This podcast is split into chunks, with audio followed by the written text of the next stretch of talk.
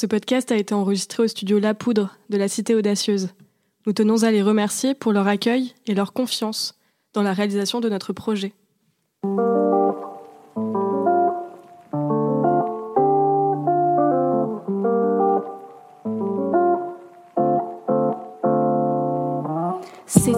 Chair, facing my desk, I can't hear anything from my chest. The clinks and tones make my watercon machine. What if the Deus Ex Machina intervene?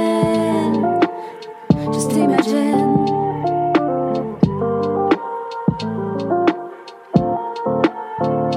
Bonjour à toutes et à tous et bienvenue sur Déviante, le podcast artistique et féministe du Bureau des Arts de Sciences Po. C'est Julia et je suis ravie de vous retrouver aujourd'hui accompagnée de Mayalène et de notre toute première invitée Nour pour ce nouvel épisode qui sera consacré à la musique. Dans l'art, et c'est ce que l'on retient sans doute, il y eut et il y a l'homme créateur, au talent inné, affublé d'un regard singulier. L'homme est souvent présenté dans l'action, à contrario de la femme dans l'attente. Elle a longtemps été associée à une position statique, une muse, regardée, objectivée. Cette tension entre ces deux représentations, on la retrouve particulièrement marquée et ancrée dans la figure du génie. Le génie, c'est une représentation quasi mystique de l'artiste. Au-delà de sa conception initiale profondément misogyne, en effet cette notion se conjugue bien souvent au masculin, les travers qu'elle entraîne sont bien réels et ont des conséquences multiples qui peuvent être dévastatrices. Un des enjeux actuels est de questionner ce concept particulièrement problématique, et l'émergence de mouvements féministes comme MeToo il y a cinq ans déjà s'inscrit dans cette dynamique de déconstruire l'imaginaire et l'impunité qui entoure les hommes artistes. Et c'est ce que je crois que nous tentons de faire avec ce podcast, en essayant de penser les mécanismes sexistes inhérents au domaine culturel, tout en créant de nouvelles sources d'inspiration plus inclusives et féministes. Notre envie avec Déviante, c'est de donner la parole directement aux femmes qui nous entourent. Dans notre équipe, nous sommes beaucoup à vouloir travailler dans le secteur culturel, à étudier les politiques culturelles et nous pensons qu'il est temps aujourd'hui de mettre en avant des figures inspirantes qui nous ressemblent vraiment, plus proches de nos valeurs. Alors, pour cette première vraie émission, nous voulions vous présenter Nour. Nour est pianiste de formation. Elle vient tout juste d'intégrer en début d'année la spécialité culture de l'école d'affaires publiques. Née au Liban, la musique s'est imposée à elle à son arrivée en France et s'est dessinée comme un réel outil d'émancipation. Aujourd'hui, nous avions envie de parler avec elle de son rapport à la musique, en tant qu'artiste, mais également des dérives liées à ce secteur ultra compétitif. Cet entretien sera mené par Maya Len, et nous retrouverons en deuxième partie d'émission, après les recommandations de Nour, Félicie, qui nous parlera de sororité, avec le film Entre les vagues d'Anaïs Volpe. Nous souhaitons une très très bonne écoute.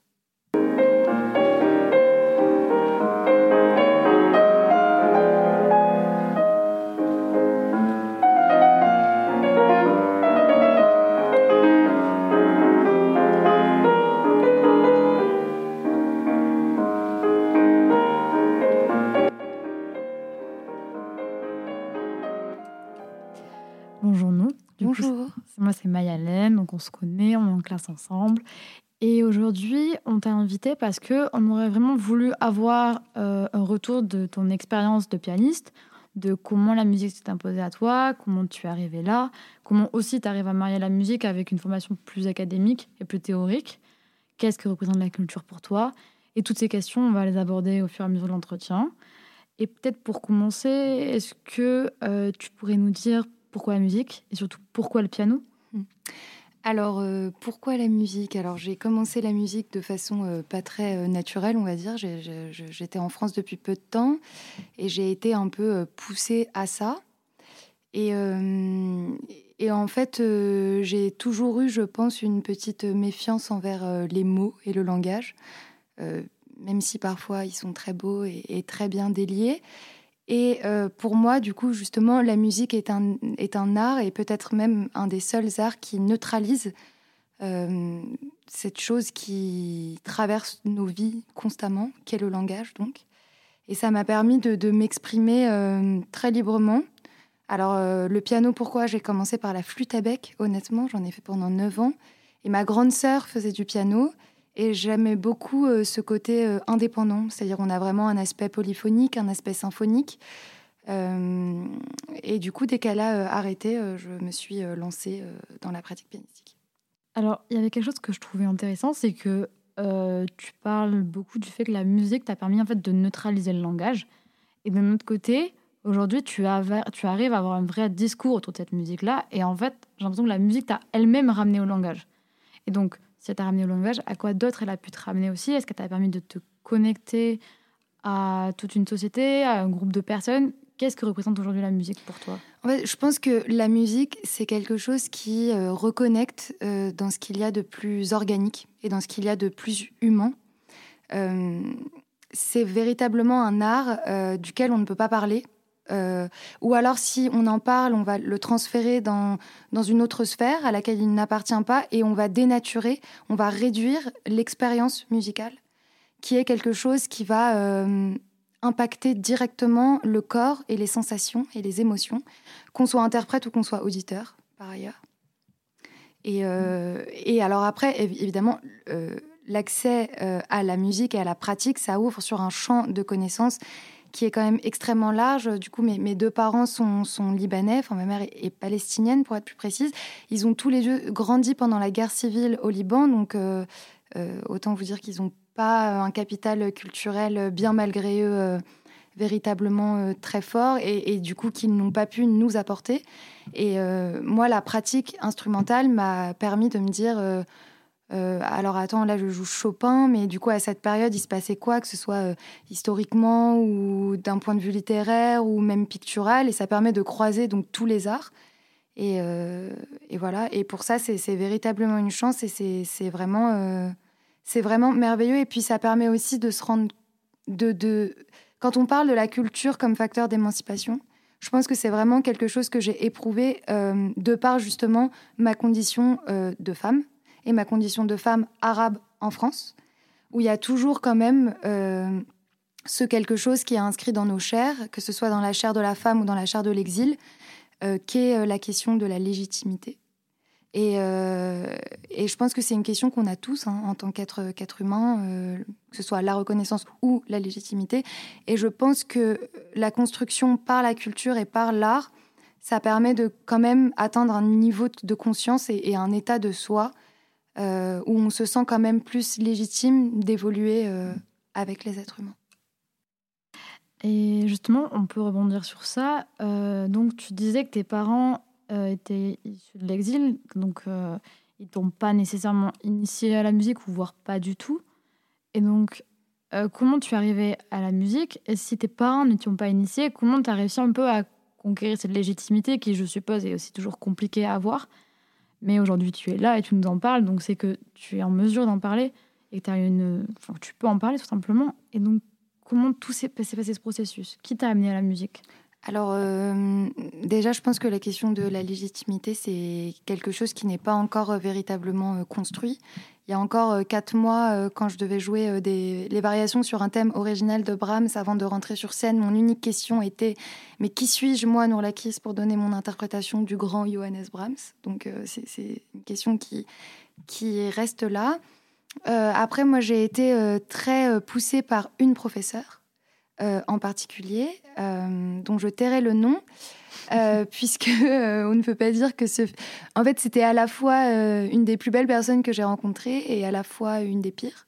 Et je pense que là se pose la question de des relations professeur-élève et des relations d'emprise qu'il peut y avoir dans les milieux artistiques, qui sont quand même des milieux dans lesquels on travaille sur le corps, sur les émotions, sur les sensations on est seul dans une salle avec quelqu'un.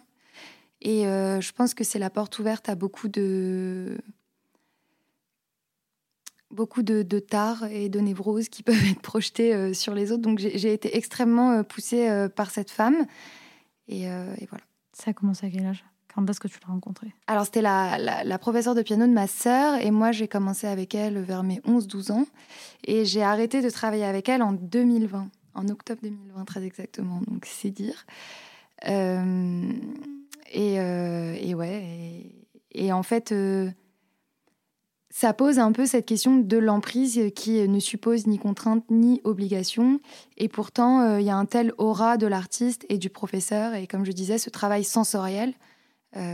qui fait que c'est délicat d'en parler parce que justement on a nous-mêmes l'impression, comme le dit très bien Vanessa Springora dans, son livre, que sur le moment, on a consenti euh, à la relation avec cet autre.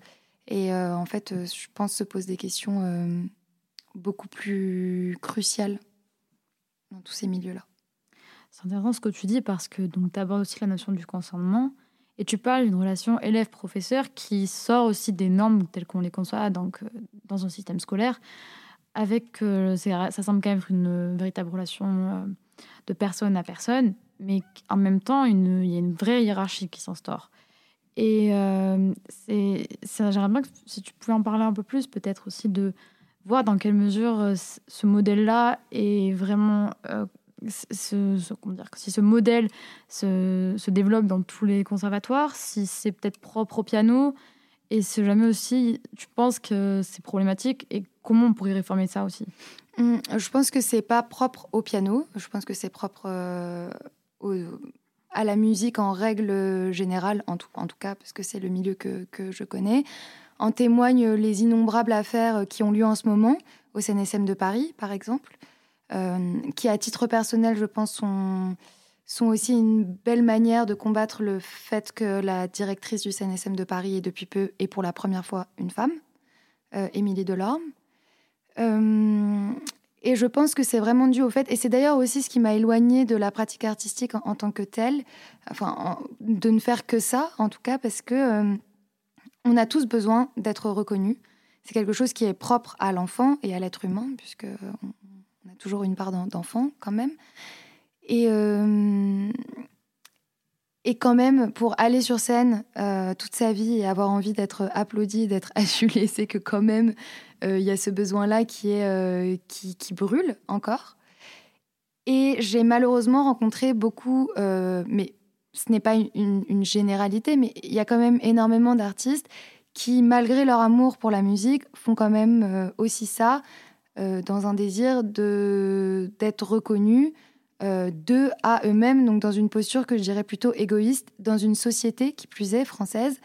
En témoignent les nombreuses histoires qu'il y a eu passées, si c'est Matzneff, ou encore euh, assez actuelles, euh, comme Polanski, ou comme, ou comme Kanta avec la pièce de Moad, mais quand même cette question de l'artiste, ce génie dont, dont, vous avez parlé dans votre introduction, qui est, qui est intouchable, qui est incompris, qui est euh, fantasmé, euh, alors que je pense que l'artiste euh, gagnerait à, être peut-être un peu plus modeste pour déjà peut-être essayer de communiquer ce qui se passe dans l'œuvre en règle générale, mais aussi dans la transmission artistique. Je veux dire, si on arrive et qu'on travaille au service d'eux, au service d'un texte, au service d'un geste, au service d'une musique qui tend ensuite à être partagée, euh, et pas au service d'une reconnaissance personnelle, d'une aura de professeur qui fait rentrer les professeurs, les, élèves pardon, dans, les grands conservatoires après.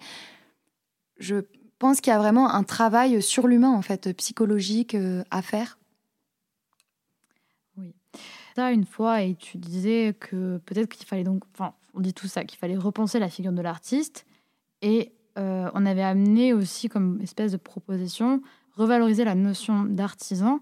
Et même, j'ai euh, appris récemment qu'il y a un collectif euh, d'artistes qui parlerait de travailleurs de l'art.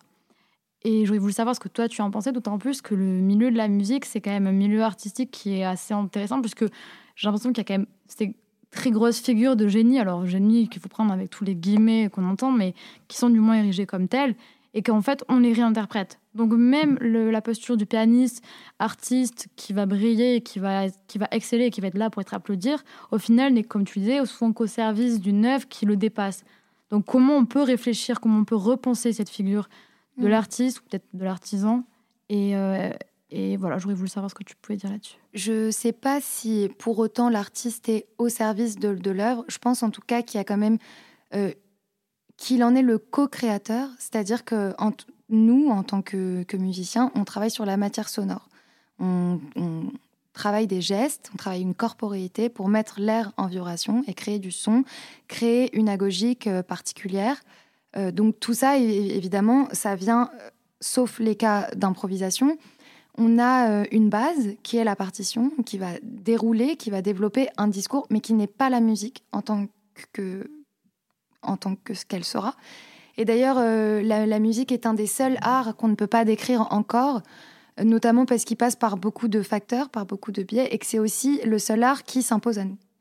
Vraiment, euh, on ne peut pas... Euh, il nous impose un temps et un espace, et on est contraint par ça. C'est-à-dire que si je vois une toile, je peux y revenir.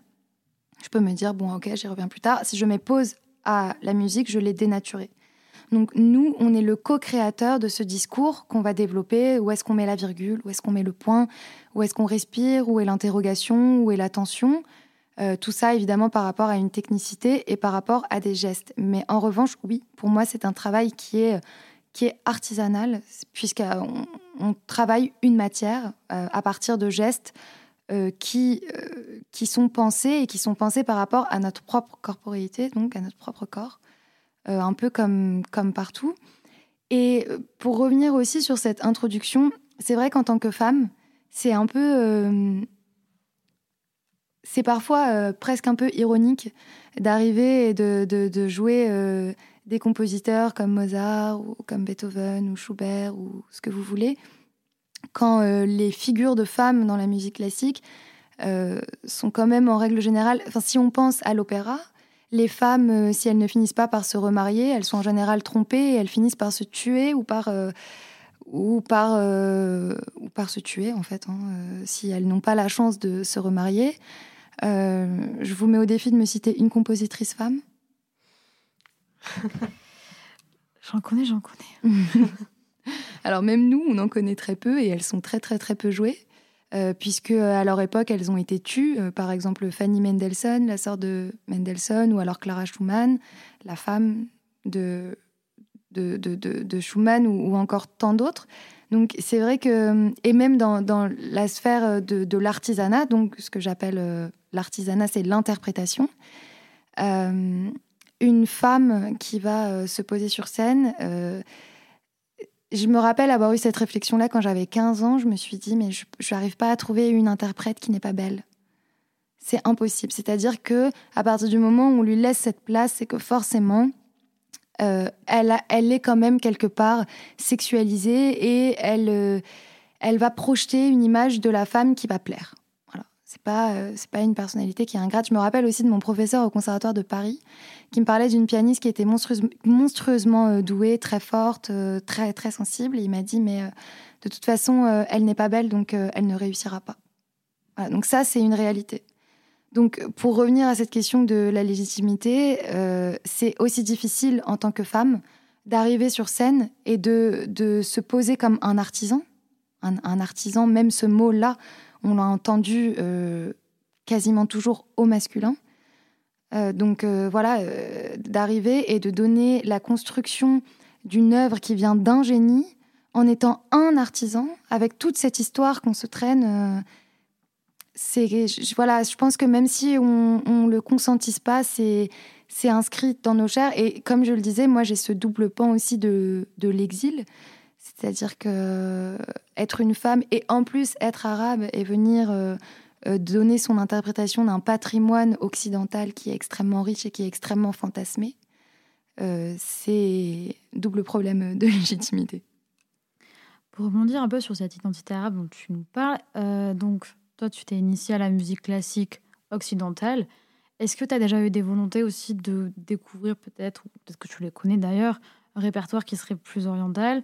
Et si jamais tu t'y intéressais, est-ce qu'il y a aussi euh, une résistance euh, de la part du milieu classique français à, découvrir ces milieux-là? Comment on peut marier aussi cette double culture? Et comment toi, tu peux marier ça avec aussi ton identité de femme? Euh, le milieu de la musique dite classique, que ce soit en France ou en Europe, de toute façon, je pense qu'en il y a un vrai problème en ce moment euh, d'anticipation, euh, je dirais.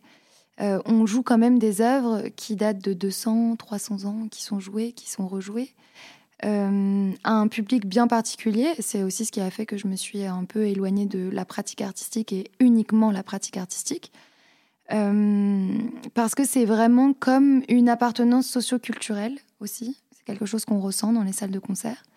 Euh, euh, et, la création aujourd'hui ou l'ouverture à des musiques extra-occidentales ne fait pas partie ou peu partie non seulement de l'enseignement, mais aussi de la programmation en salle. moi, j'ai pas trop été en lien avec la musique arabe parce que, parce que très vite, je me suis prise de passion par la, richesse de, cette musique euh, occidentale-là, et qu'il y a tellement à voir que je n'ai pas fini encore. Euh, mais, euh, mais je pense que c'est aussi dû à, toute une construction. par exemple, la France, enfin le, le, Liban, le, pays d'où je viens, est quand même un pays qui est né après la Première Guerre mondiale, donc c'est un pays qui est relativement récent.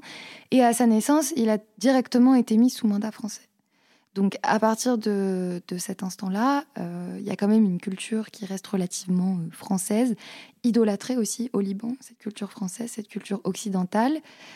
Euh, et du coup, on a aussi retiré la culture de tout un peuple qui était présent, qui était le peuple ottoman, avec beaucoup de, petites ethnies, mais tout de même. Et ce qui a fait qu'il y a quand même une appartenance culturelle qui reste, mais qui est plus de l'ordre de la musique traditionnelle. Euh, que de la musique véritablement travaillée. Toutefois, il y a de plus en plus, euh, c'est la mondialisation, euh, il, y a, de plus en plus de, personnes qui mixent les deux. je pense par exemple à Zad Moultaka, qui est un compositeur libanais, et ses compositions sont assez magiques. J'ai eu la chance de, jouer cette variation sur un thème de Badrou El Tim, où on sent vraiment des connotations autant Bartok, Bartok que orientales. À la fois, tu mets en avant la, comment dire, la sensorialité de la musique et que c'est aussi un art qui se parle sans langage, qui s'exprime sans langage. Et d'autre part, tu as aussi un discours extrêmement réfléchi sur ce que la musique, sur comment tu l'intègres. Et si je me trompe pas, aujourd'hui, tu laisses un peu de côté cette carrière de pianiste pour davantage te consacrer à une carrière qui soit plus, euh, pas théorique, mais du moins institutionnelle, pour réfléchir sur le monde de la musique. Est-ce que tu penses que c'est compatible de mener une vie d'artiste avec une vie d'institutionnel Est-ce que on est obligé de dissocier les l'un de l'autre? Est-ce qu'il y a un problème aussi où on doit les dissocier alors qu'il faudrait les remarier? Comment tu te positionnes aussi et quelles sont peut-être tes perspectives de carrière et, voilà et comment tu voudrais le gérer? Mmh, Je pense que, en tout cas de mon point de vue, euh, l'artiste, il doit aussi être, euh, enfin en tout cas moi en tant qu'artiste, j'ai envie d'être au service de mon temps. Euh, c'est-à-dire que jouer pour des personnes euh, dont la moyenne d'âge est environ de 70 ans et qui portent chacun sur eux le PIB du Bénin. Au bout d'un moment, quand même, on se demande pourquoi on fait ça. Euh, et c'est aussi euh, pour ces raisons que j'ai voulu aller vers le milieu plus intellectuel pour un peu repenser, en fait, pourquoi est-ce que la population ne se rend plus à des concerts de musique classique? Pourquoi comment faire aussi parce que parce que à l'ère du, du, numérique en plus c'est, la, musique c'est vraiment justement en nous imposant euh, un espace un temps et, et, des contraintes sur notre corps en faisant appel aux émotions et pas à l'humeur. Donc là je fais la différence entre le spectacle vivant et le numérique. Euh, ça nous oblige à, à nous concentrer. On est, on est soumis en fait au temps qui, qui s'impose à nous et c'est quelque chose de très, très, très précieux qu'on perd, je pense. Et, euh, et c'est quelque chose où tout le monde a le droit euh, de ressentir, de réfléchir, de choisir. Euh, et si la musique et la pratique ou l'écoute amènent à ça, et pour l'avoir éprouvé, je, je, je, sais que ça mène à toutes ces choses-là, c'est-à-dire à la connaissance, à l'émancipation, à la liberté, mais tout ça en passant par des, par des sensations euh, qui sont magiques et qui sont indicibles. Euh, alors justement, comment faire pour euh, faire en sorte qu'elles soient reçues par le plus grand nombre? Comment faire pour, que, pour que ça puisse plaire? Comment faire pour ôter un peu cette image hyper élitiste qu'il y a dans, dans, notre, dans notre milieu et il n'y a pas de fumée sans feu, donc à juste titre. J'en profite juste pour placer une petite donnée chiffrée que qui a été rendu par le ministère de la Culture. Le dernier, euh, la dernière étude sur les pratiques des Français, qui a été publiée en 2020, montrait que les 15-28 ans euh, n'étaient que 2% à s'être rendus dans une salle de concert pour écouter la musique classique. Donc je pense que c'est assez aussi représentatif. Oui, oui, c'est complètement. C'est ce que, ce que je disais, vraiment, on, a un public qui est relativement... Euh, qui est relativement âgé et qui s'y rend justement plus par appartenance socioculturelle que par un réel une réelle envie de vivre une expérience. Et, et, je pense qu'à partir du moment où on se rend vers les populations, on les laisse s'exprimer aussi, c'est complètement, c'est complètement possible. C'est une, une musique qui n'est pas élitiste. Justement, la, musique est un langage qui s'impose à, nos organes en créant, euh, en créant des choses assez merveilleuses. Je vous laisse écouter par exemple euh, Yves Montand qui chante euh, Les feuilles mortes et si vous aussi vous avez l'impression d'être aspiré vers le fond de votre siège, je pense que c'est normal. Et, et, je pense que tout le monde a le droit et, légitime de vivre cette expérience qui, euh, qui, je pense, ouvre des portes euh, qu'on ne peut pas forcément définir et qu'on ne peut pas forcément nommer parce qu'elles dépendent de, chacun, mais, mais elles ouvrent des portes, ça c'est une certitude. Du coup, tu crois à la démocratisation culturelle de la musique classique? Je crois à la démocratisation culturelle de la musique classique. Et avant de terminer cette, cet entretien, on aurait voulu savoir si tu avais une liste de recommandations artistiques, de personnes qui t'ont énormément influencé et bouleversé. Euh, si tu pouvais nous donner cette liste-là? Mhm. Alors, euh, je pense que la pièce, je pense que mon premier chagrin d'amour même, c'était le deuxième mouvement du, du quatuor à cordes La jeune fille et la mort de Schubert. je pense que c'est voilà, on a toujours du mal à mettre les mots dessus, mais en tout cas, j'ai véritablement senti le, sol se dérober sous mes pieds. Euh, et, je recommande ce quatuor dans son intégralité à tout le monde. Bon, c'est 40 minutes, donc si vous voulez vous laisser 12 minutes, écoutez au moins ce, deuxième mouvement. Euh, une deuxième recommandation, on dit souvent, euh, et c'est ce qu'ont beaucoup dit aussi des ministres comme Malraux ou comme Lang, que la culture, c'est aussi un appel à la dignité. Euh, et, je pense qu'un des plus bels appels à la dignité se trouve dans le deuxième mouvement de la septième symphonie de Beethoven, où euh, on est amené à relever la tête. Euh, une chanteuse libanaise qui s'appelle Fayrouz, qui chante une musique qui s'appelle Yahana Yahana. C'est assez drôle parce qu'elle chante sur la 40e symphonie de Mozart, alors que Mozart, bon, avec son, son, son époque, est très connu pour ses turqueries, donc à l'époque de l'Empire ottoman. Et euh, en fait, il se moquait des Turcs et des Arabes en plus largement dans tous ses opéras. Euh, euh, c'est-à-dire que quand c'est eux qui interviennent, il y a une harmonie qui est très simple pour montrer que la menace est vraiment moindre. Ou alors il s'exprime par des onomatopées pour montrer la supériorité culturelle occidentale. Et elle en fait une musique absolument merveilleuse qu'elle a orientalisée. C'est très très beau. et enfin, peut-être une femme qui m'inspire, Simone de Beauvoir, évidemment.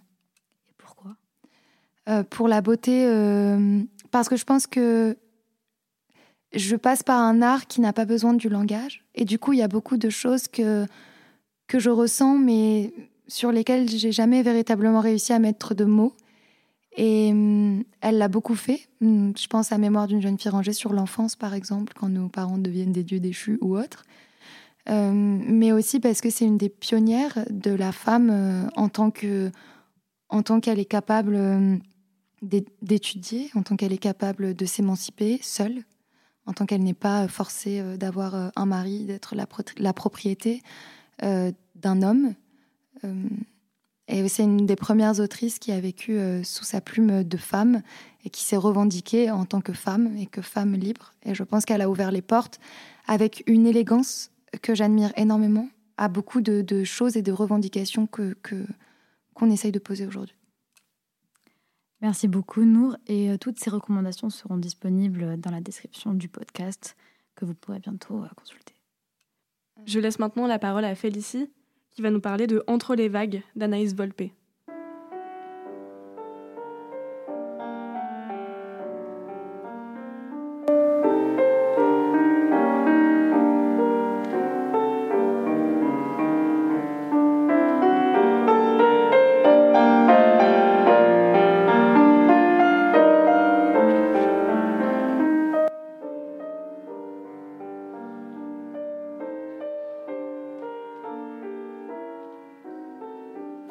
C'est Félicie.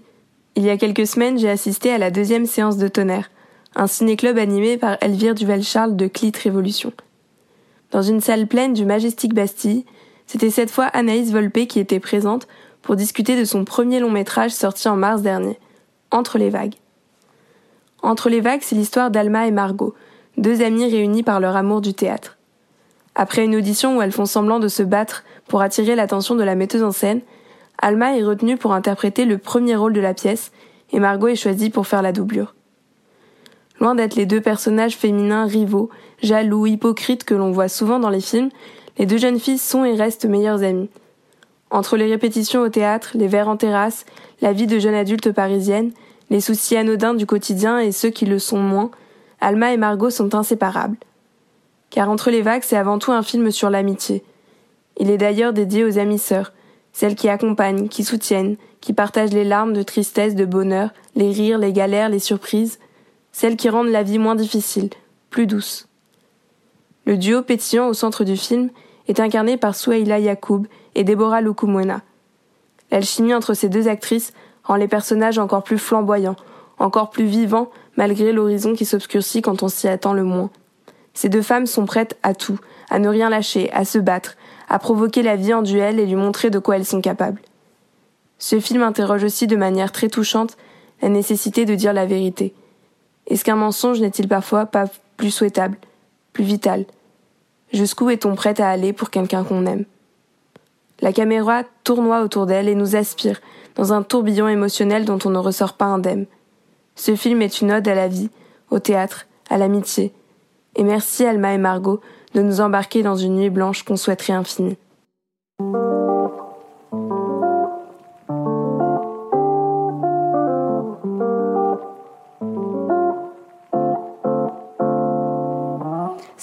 Nous tenons à remercier Nour Lakis pour sa présence et espérons que cette discussion a pu être éclairante pour vous. Vous venez d'entendre un épisode de Déviante. Nous espérons qu'il vous a plu. Déviante est un podcast artistique et féministe du Bureau des Arts de Sciences Po. Vous pouvez nous écouter et nous retrouver sur toutes les plateformes de streaming, comme Spotify, Deezer ou encore Apple Podcast. Vous pouvez également nous suivre sur Instagram, déviante.sciencespo. Enfin, n'hésitez pas à nous partager à votre tour vos avis et recommandations. À très bientôt. Nous tenons à remercier Célia Cully pour le générique de notre podcast.